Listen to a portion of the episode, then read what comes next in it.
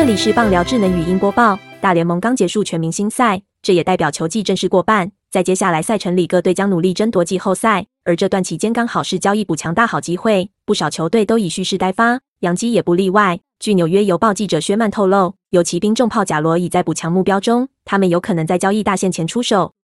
洋基之所以看上贾罗，是因为他是左打者。本季洋基整体打线都偏右打，需要左打者来平衡。本季洋基左打只打了六百九十二个打席，排全联盟第二低，左打攻击指数仅零点六一五，美联最差，也是大联盟倒数第二的成绩，代表他们的左打既少又差。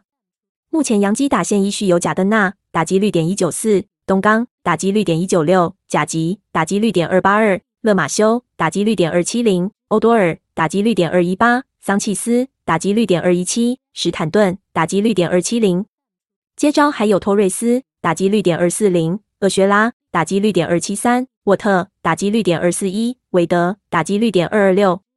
以上只有甲级勒马修、史坦顿、厄学拉算是稳定，其他棒次的攻击能力都还有待加强。